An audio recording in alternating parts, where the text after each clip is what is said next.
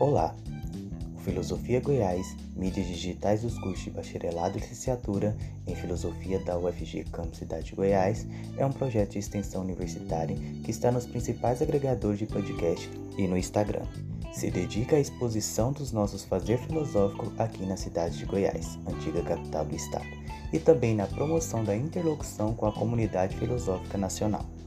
O canal de podcast Filosofia Goiás promove entrevistas e exposições orais variadas, seminários de pesquisas, webséries e debates sobre os mais variados temas de filosofia, com discentes, professores e pesquisadores dos cursos de bacharelado e licenciatura em filosofia da UFG Campus Cidade de Goiás e com convidados de outras universidades de todas as partes do país. Além de ampliar os debates filosóficos, o Filosofia Goiás pretende promover a interlocução com instituições congêneres e diálogos filosóficos que transitem entre a tradição do pensamento filosófico e as questões do nosso tempo. E também o próprio fazer filosófico no ensino, na pesquisa, na extensão e na formação para os docentes são tematizados aqui. Nós convidamos você a acessar e se inscrever em nossos canais de mídias Spotify, Google Podcast e demais agregadores de podcast e no Instagram. Meu nome é Felipe Barbosa e no episódio de hoje o professor Felipe Assunção, UNB, irá entrevistar a professora Thais Público acerca do tema Educação, Filosofia e a Ética do Cuidado, onde a convidada irá discorrer sobre os fatos que a levou a lecionar filosofia, qual o papel na formação humana dos alunos, as ferramentas usadas no ensino remoto e se elas poderão continuar sendo aplicadas no presencial e sobre o que ela denomina adultez para educação. Thais Públio é graduada em bacharelado e licenciatura em filosofia pela Universidade do Estado do Rio de Janeiro, pós-graduada em terapias naturais complementares na abordagem transdisciplinar holística pela Unipaz, Universidade Internacional da Paz, no Rio de Janeiro, e fazendo outra pós-graduação em psicologia transpessoal pela Unipaz. Bom, professora, em primeiro lugar, é, queria te dar as boas-vindas é, e agradecer pelo convite, aceito, né, para participar do nosso podcast. É, é, sempre uma honra receber pessoas de outras partes do país e é, que podem somar as suas experiências aos nossos interesses é, do Filosofia Goiás.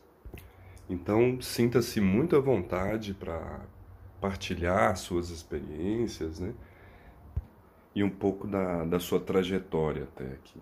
E é justamente sobre isso, é, professora Thais, que eu gostaria de iniciar é, a, nossa, a nossa conversa.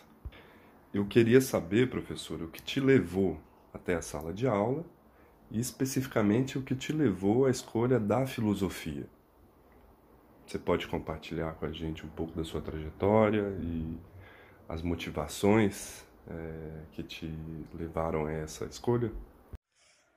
Oi, boa noite, Felipe. É um prazer estar aqui com vocês e, e poder é, trocar e conversar um pouco sobre é, esse mundo do ensinar filosofia.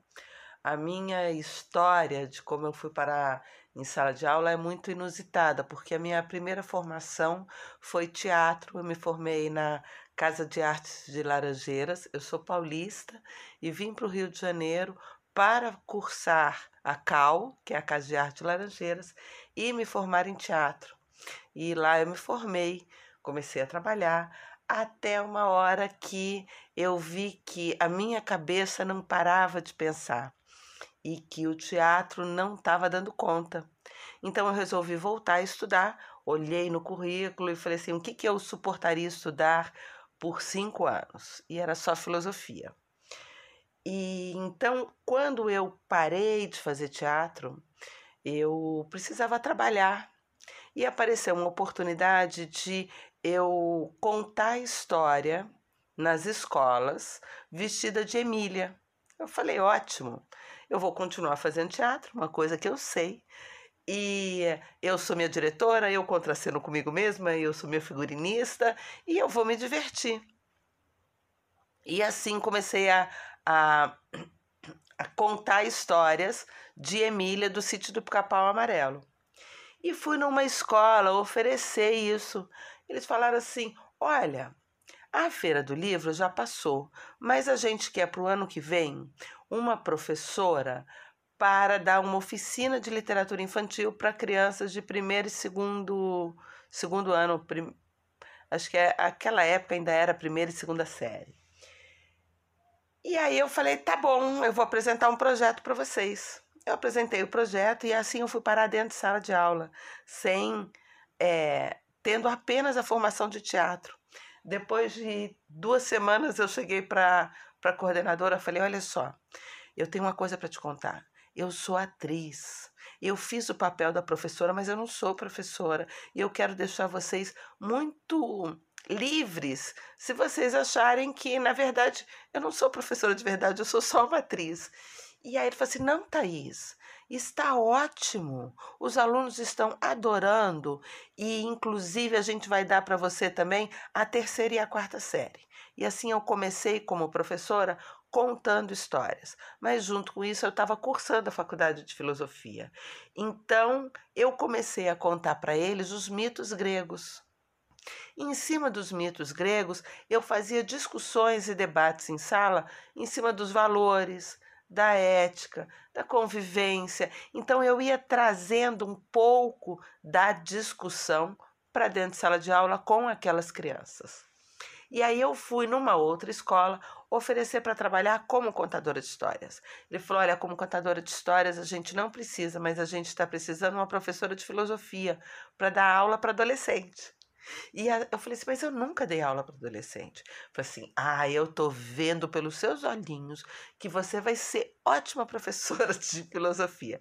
E assim eu fui é, colocada dentro de uma sala de aula para dar aula para o oitavo e nono ano de filosofia é, numa escola que estava começando aquelas séries, então eu tinha que inventar o meu próprio currículo, inventar o que, o que eu achava pertinente para aquela, aquela idade e como eu ia trazer aqueles adolescentes para discutir e pensar a filosofia. E assim eu fui desenvolvendo 20 anos dentro de sala de aula, muito dentro dessa linha de traduzir esse pensamento filosófico que é tão denso, mas tão importante para uma linguagem que o jovem, o adolescente, aquele que está começando a pensar sobre a vida, pudesse entender, se alimentar disso e construir o seu próprio pensamento. Eu sempre tive como lema uma, uma ideia do Kant, que é não se ensina filosofia, se ensina a filosofar. Então, isso é o que eu mais gosto de fazer, e, e assim eu comecei a minha trajetória dentro de sala de aula, por um puro acaso, né? E, uh, e, e por essa descoberta de prazer que é estar dentro de sala de aula e poder despertar a capacidade de pensar, refletir, discutir, debater, construir os seus próprios argumentos, que é, ajuda esses adolescentes a se constituírem como pessoas. Uma parte de mim é todo mundo outra parte é ninguém, fundo sem fundo. Uma parte de mim é multidão, outra parte estranheza e solidão.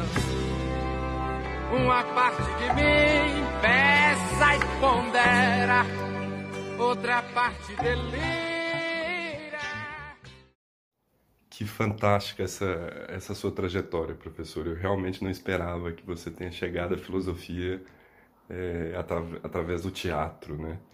É, a princípio a gente pensa na filosofia né, com certo rigorismo, rigorismo que vem do, da academia, né? E, e que é, em, certa, em certo sentido, anti-teatral, que é anti-encenação na sua busca pela, pela verdade pura, né? É assim que a gente poderia pensar a filosofia do ponto de vista mais acadêmico da formação dos professores, né? E a sua trajetória mostra justamente o contrário, né?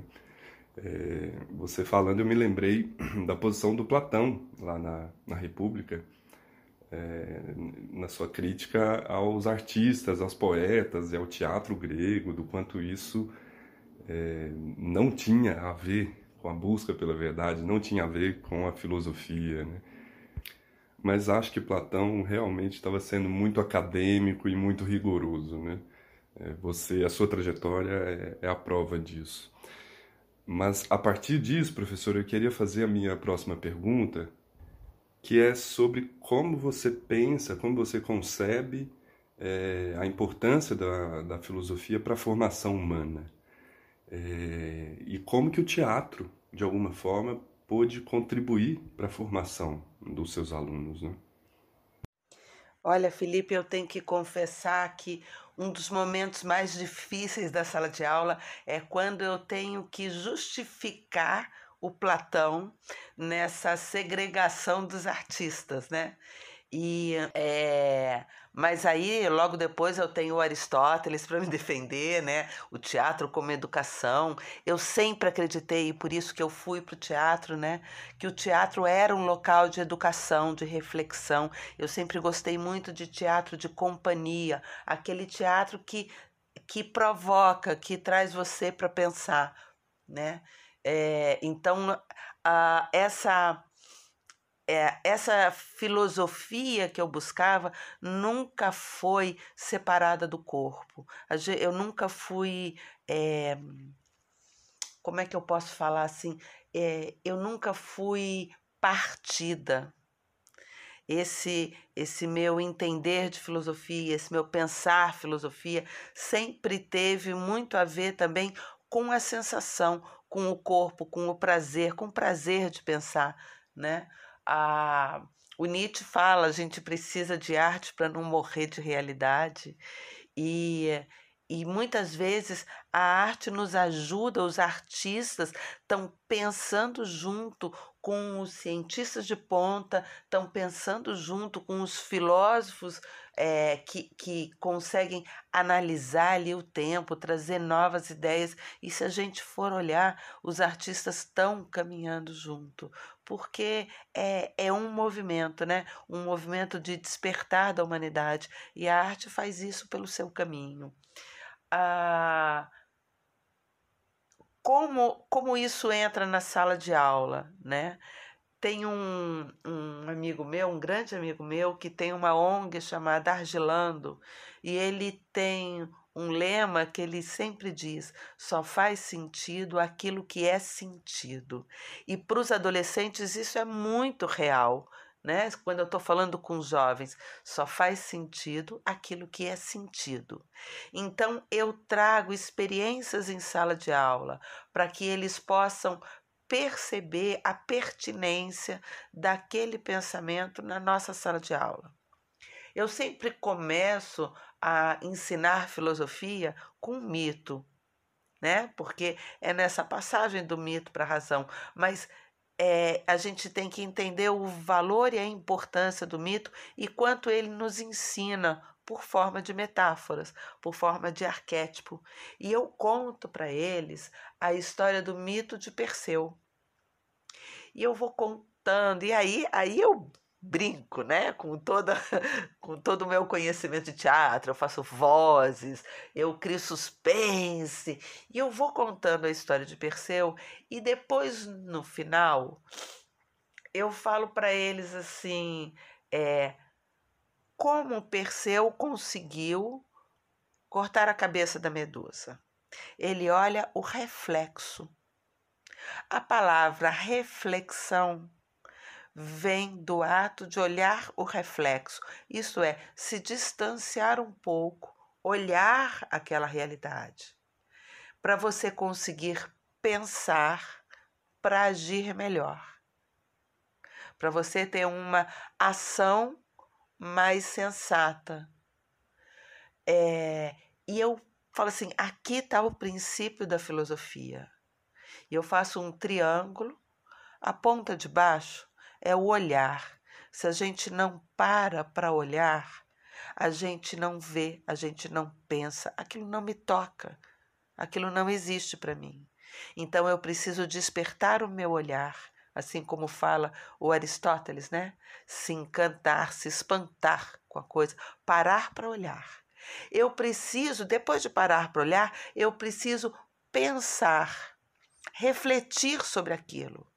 O que aquilo me inquieta, o que aquilo me causa indignação, aquilo me traz mar maravilhamento ou encantamento, o que, que aquilo provoca em mim, o que que isso que me fez parar para pensar é, me, me faz pensar na vida.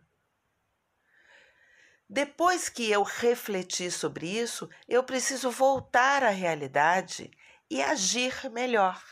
Então, a filosofia é esse movimento de olhar, pensar e agir melhor.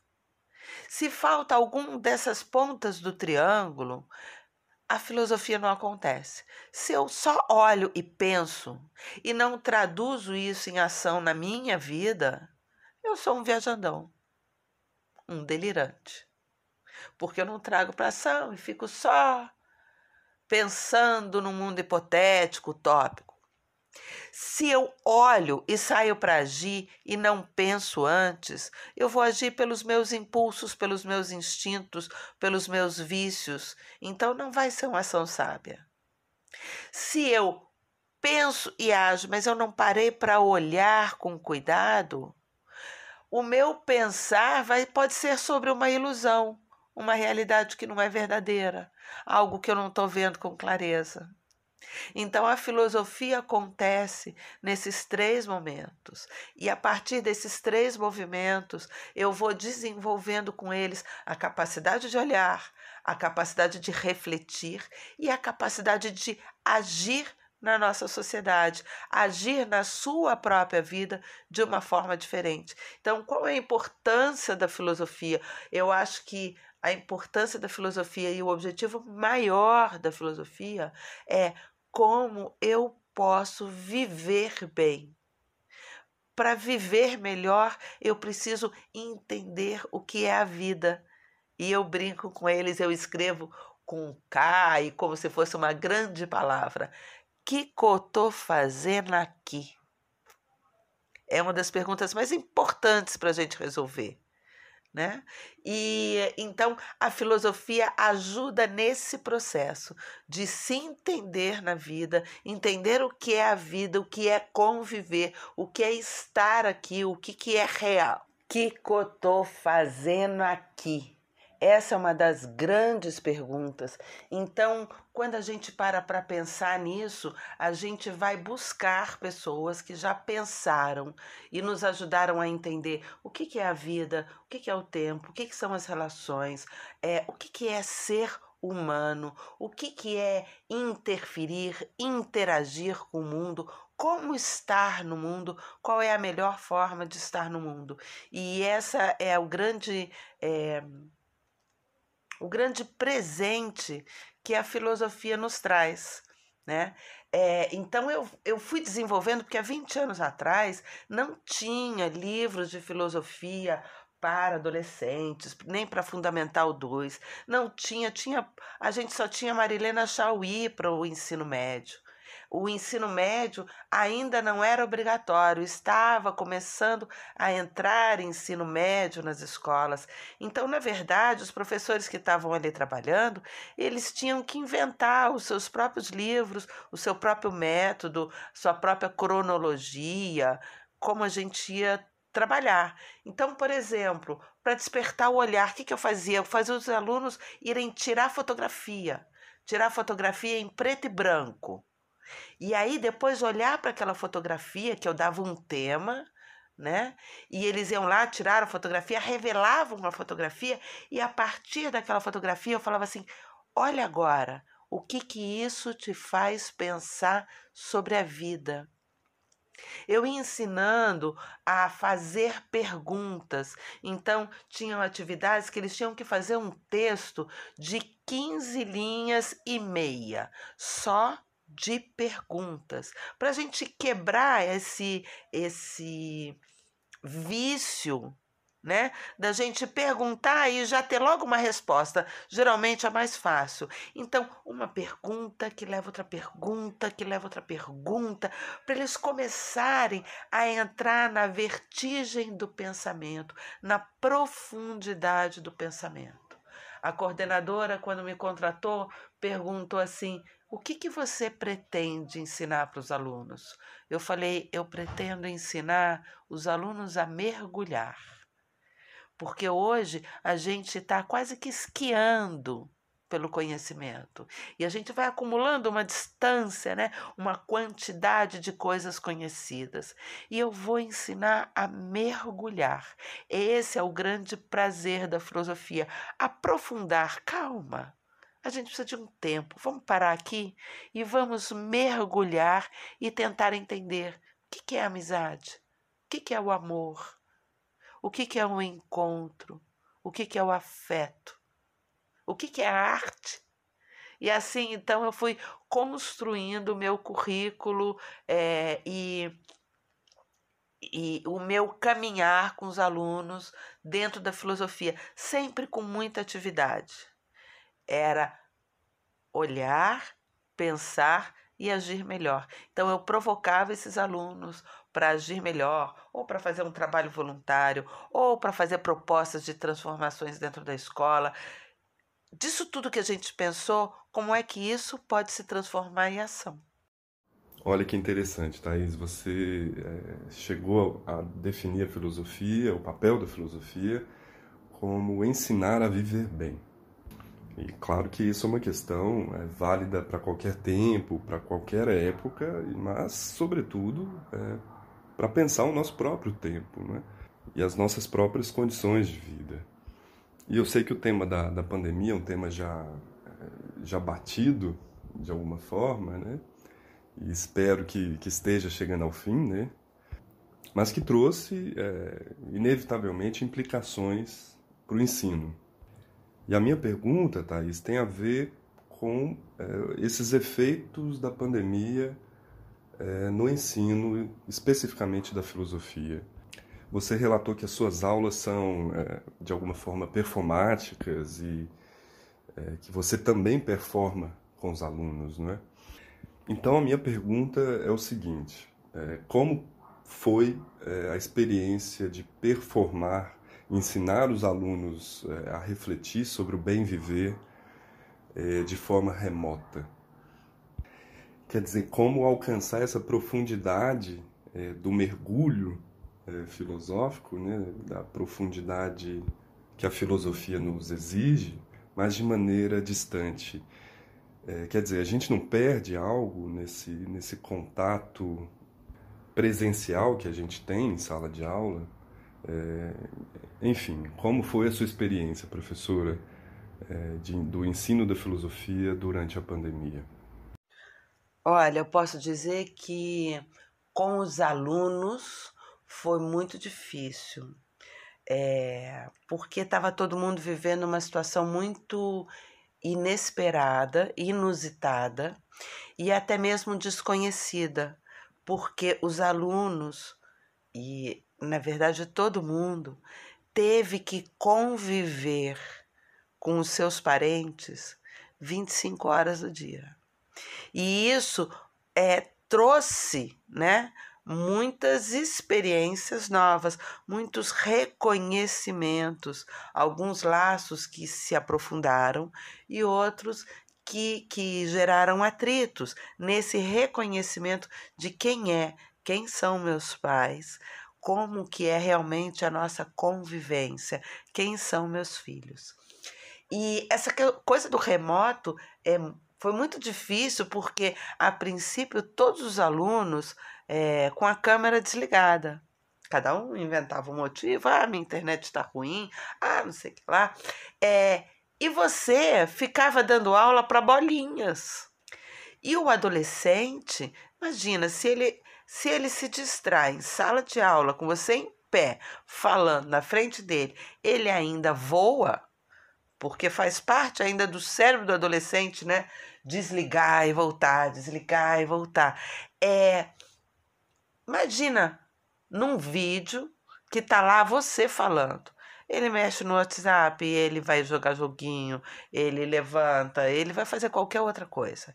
E a neurociência já provou que nosso cérebro só consegue prestar atenção em uma coisa de cada vez. As pessoas que falam assim, ah, eu tenho um cérebro que faz múltiplas ações. Não, você tem uma capacidade de mudar e voltar, mudar e voltar, mudar e voltar, mudar e voltar muito rápida, mas o seu cérebro só faz uma coisa de cada vez. Então, o aluno que estava ouvindo e mexendo no WhatsApp, ou os adultos que estão ouvindo e mexendo no WhatsApp, não estão ouvindo. Eles ouvem pedaços e o, o ensino, eu percebo agora, quando eu volto para a sala de aula, eu vou encontrar os alunos, como tudo ficou picadinho como faltou aquela linha, né? Então, e como é que você consegue? Aí você é, tem que interagir com a casa, é, buscar fazer aquele aluno passear pela casa e procurar coisas, é, reconhecer determinados cantos, pensar sobre o momento que está vivendo. Mas para o ensino e para a escola, é, foi um momento muito difícil. Eu vi professores fazendo coisas fantásticas, mas nada substitui o presencial. Esse contato direto, esse olhar, né? Porque a gente se adulto já foge de uma reunião podendo apagar a câmera, ele apaga. Imagina um adolescente, né? Ele vai escapulir, é claro que vai escapulir, faz parte de ser adolescente. Então, o conhecimento ficou muito picado, muito partido. É, eu acho que a gente vai demorar a, a reconstruir esse gap eu vejo, eu hoje estou dando aula para alunos de terceiro ano do ensino médio e que cursaram quase que todo o ensino médio online.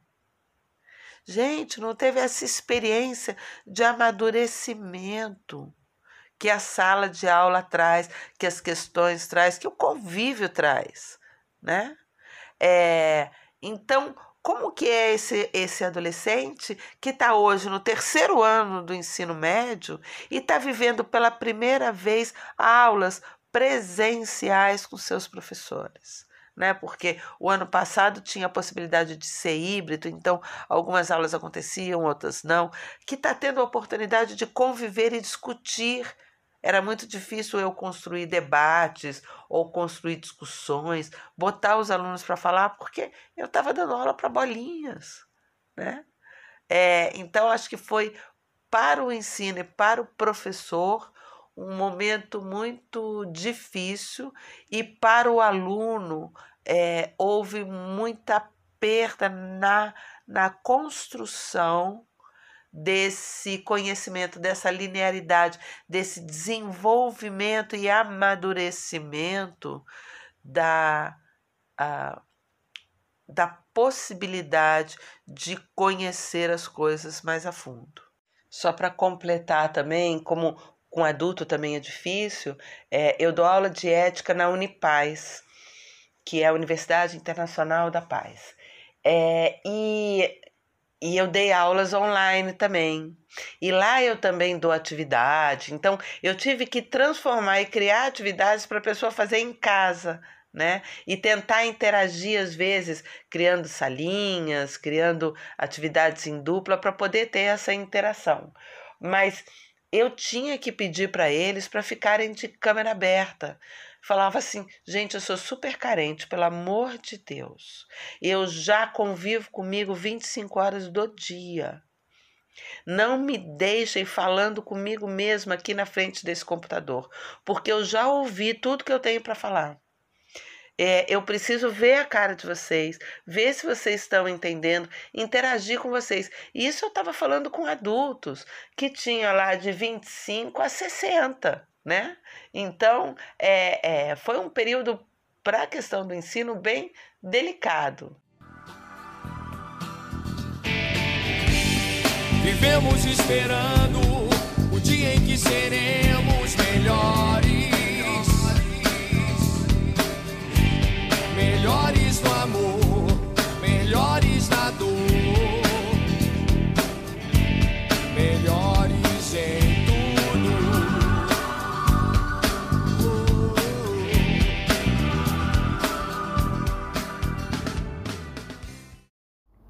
Thaís, é interessante você ter é, mostrado a dificuldade tanto com adultos quanto com, com os adolescentes e as crianças, né, durante o ensino remoto, né? É, até porque isso tem a ver com um dos temas da, da sua pesquisa, né? É, você é, menciona um conceito importante, né, que você chama de adultez para educação, né?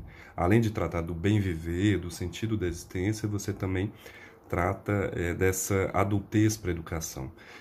Então, a minha próxima pergunta, professora, tem a ver com isso. É, então, em primeiro lugar, eu queria é, saber como que você compreende a educação filosófica como uma espécie de cuidado e, por fim, como você entende o papel da adultização no ensino, é, sobretudo diante de um cenário, de uma realidade que parece é, infantilizar cada vez mais as pessoas. Bem, eu acredito que a, a filosofia nos ajuda a construir a nossa liberdade. A liberdade vem sempre com responsabilidade, e a liberdade é a consciência da possibilidade de escolha. Assim como Sartre fala, estamos condenados a ser livres, é ter consciência que nós podemos escolher. E como escolher? Então, acho que a filosofia traz essa essa liberdade e essa autonomia, para que você seja responsável pela sua própria vida e para que você possa fazer as escolhas de uma forma consciente. Então aí vem a ideia que eu chamei de adultez. A gente está vivendo um mundo hoje, um tempo hoje, que ah, todo mundo está sendo convocado a reconhecer e assumir as responsabilidades pela sua própria vida e pelo seu entorno. A, a física de ponta já vem nos mostrando que nós estamos todos interligados, somos todos interdependentes, interrelacionados. Então, a minha ação reverbera também nesse coletivo. E eu sou responsável pelo que eu faço, não só na minha vida, mas também na minha participação. Essa adultez é reconhecer que uh, não existe um, um Deus, um anjo, uma mágica, sai do pensamento mágico que algo vai me salvar e vai resolver para mim. E também não existe um perseguidor, uma força do mal, uma conspiração que está me segurando e me atrapalhando. Eu tenho as minhas escolhas, mesmo quando o Sartre fala isso, mesmo quando eu vivo situações inexoráveis, mesmo assim eu posso escolher como vivê-las. Então, reconhecer essa liberdade, para reconhecer a minha responsabilidade, para poder fazer as minhas escolhas com mais consciência. Eu acho que a filosofia é tão importante nesse momento porque ela traz esse papel. Essa questão da da infantilização ou da manipulação acaba criando seres preguiçosos, mas seres profundamente infelizes, porque a sua felicidade, aquilo que te satisfaz, aquilo que você gosta de fazer, acaba sendo ditado pelo mercado, pela propaganda ou pela, uh, pelos outros, pelos ídolos. Mas ninguém pode responder por ninguém o que me faz feliz. Então, mesmo as crianças hoje estão sendo convocadas a entender a responsabilidade de é, estar no mundo na minha época, ninguém falava sobre fechar a torneira, apagar a luz. Tinha no máximo a brincadeira da minha mãe que falava assim: você é sócio da Light. Mas não havia uma responsabilidade planetária.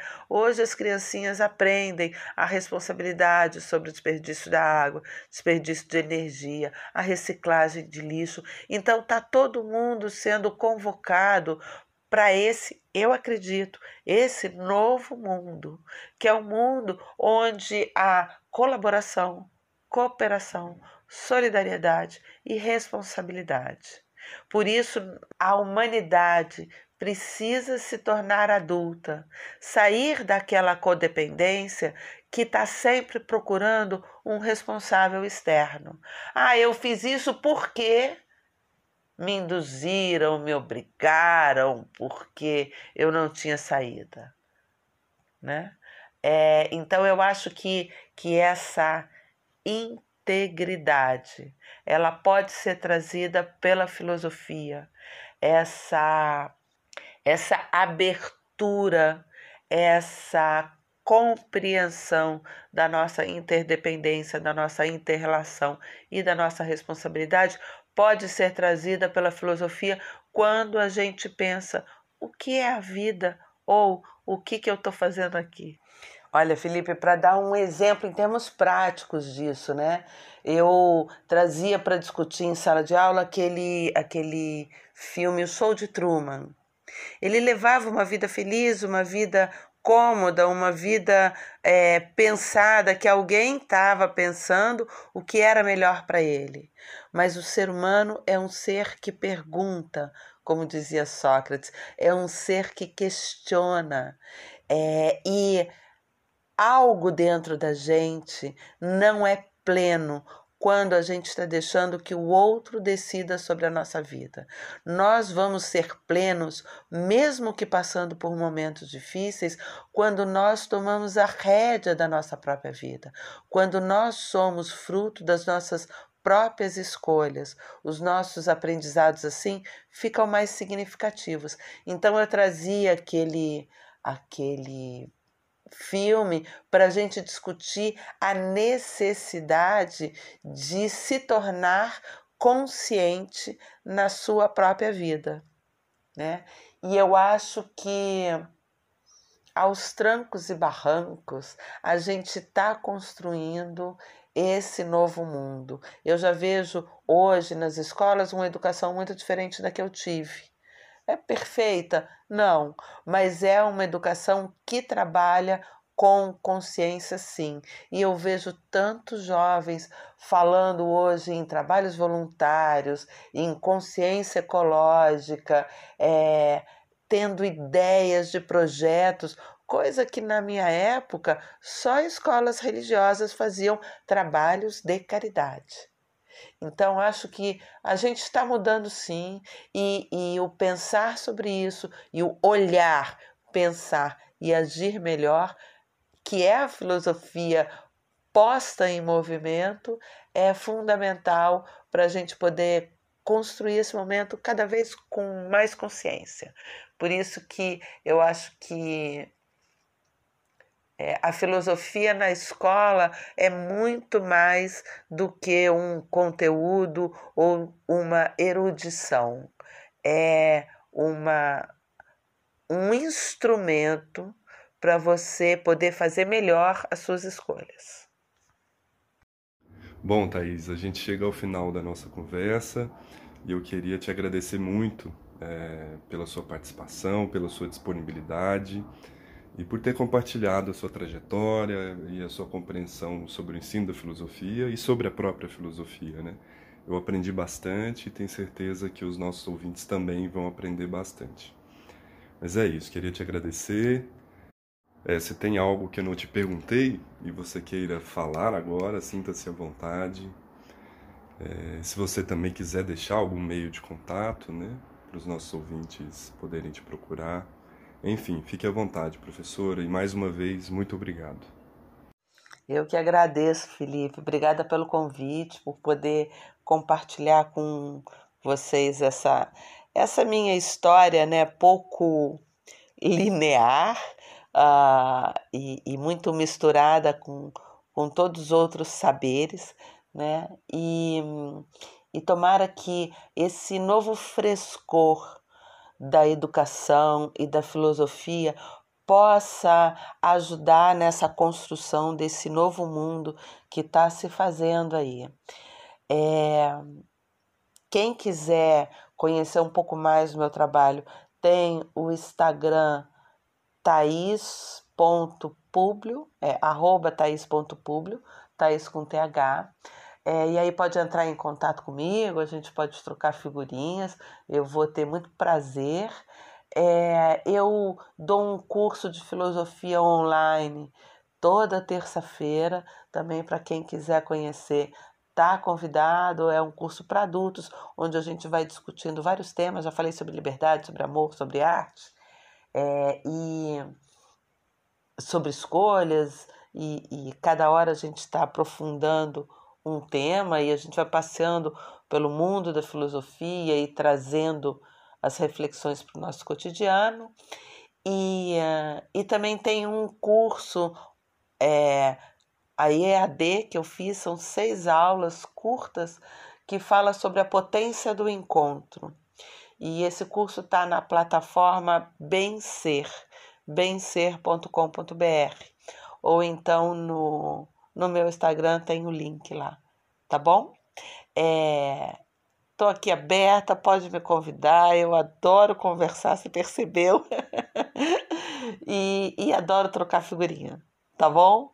Um beijo, beijo em todos que estão ouvindo e, e vamos abraçar o mundo com a filosofia. E para finalizar, eu queria só deixar uma frase do Epicuro, que é um filósofo que eu adoro, e, e ele fala uma frase que eu acho genial. Quem diz que é muito velho ou muito jovem para filosofar está dizendo que é muito velho ou muito jovem para ser feliz. Genial, né? Devia ter arriscado mais e até errado mais. Ter feito o que eu queria fazer. Queria ter aceitado as pessoas como elas são. Cada um sabe a alegria e a dor que traz no coração.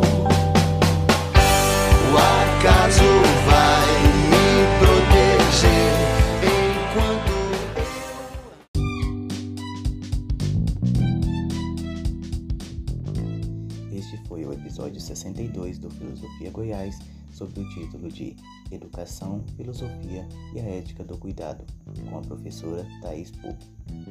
Colaboram ainda com Filosofia Goiás o professor e coordenador deste projeto, Cícero Oliveira, os professores Felipe Assunção Martins, José Gonçalo Amigos Palácios e também os discentes Felipe Rodrigues Barbosa, Ingrid Thalissa de Brito, Janaína Teodoro Oliveira, José Otávio Abrano e Tiago Fernando Candalês. Nós somos o Filosofia Goiás, uma atividade de extensão universitária ligada aos cursos de bacharelado e licenciatura em filosofia da UFG Campus Cidade de Goiás, antiga capital do estado.